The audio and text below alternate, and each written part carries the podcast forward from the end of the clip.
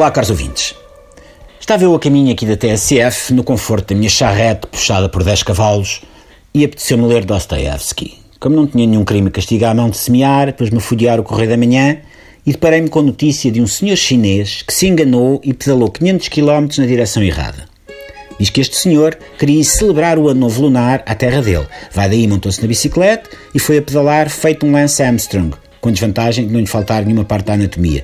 O que parecendo que não é coisa para tornar mais complicada a relação nalgas-selim. Com as pressas, este senhor pedalou no sentido contrário. E foi só quando a polícia o mandou parar porque ele estava a andar de bicicleta na autoestrada que o senhor foi informado que a terra para onde queria ir era exatamente no sentido oposto.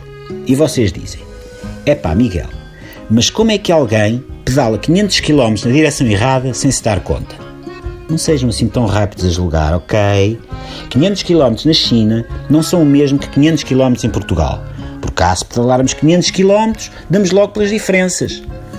500 km, por exemplo, é o que separa uma posta mirandesa de uma chanfana em tacho de barro. E vocês dizem, é pá, Miguel, isso está errado. Há restaurantes que têm esses dois pratos na emenda e ainda juntam um pijaminha de tocinho do céu doce de ovos, baba de camelo e um bolo de bolacha que é para acamar a tripa. E eu respondo: têm razão. Mas não se façam de desentendidos, vocês sabem perfeitamente que a China é um país muito maior. 500 km por lá é quando tem a parede de urinóis de uma casa de banho público, ok? Sejamos sinceros. Quem é que nunca se enganou no caminho? Quem é que nunca pensou, ah, vou pedir um raminho de salsa ao meu vizinho de baixo e às tantas já estava no Parque Nacional da Peneda Jerez a beber águas termais? Quem é que nunca pensou, vou lá abaixo ao café comer um folhado de salsicha? E quando deu por ela, já estava no Kuala Lumpur, a beber Mai Tais, no rooftop das Petrona Towers.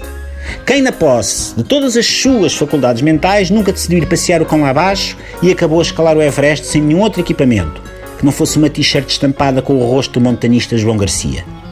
Todos nós, caros ouvintes. Todos nós. Basta haver uma pequena distração e tal, 500 km ou mais na direção errada. Assim, no pedalanço como na vida.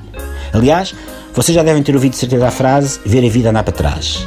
Quer queiramos admitir, quer não, já todos fomos este senhor chinês. Pé no pedal e bola para a frente. Mesmo que a bola fosse afinal para trás.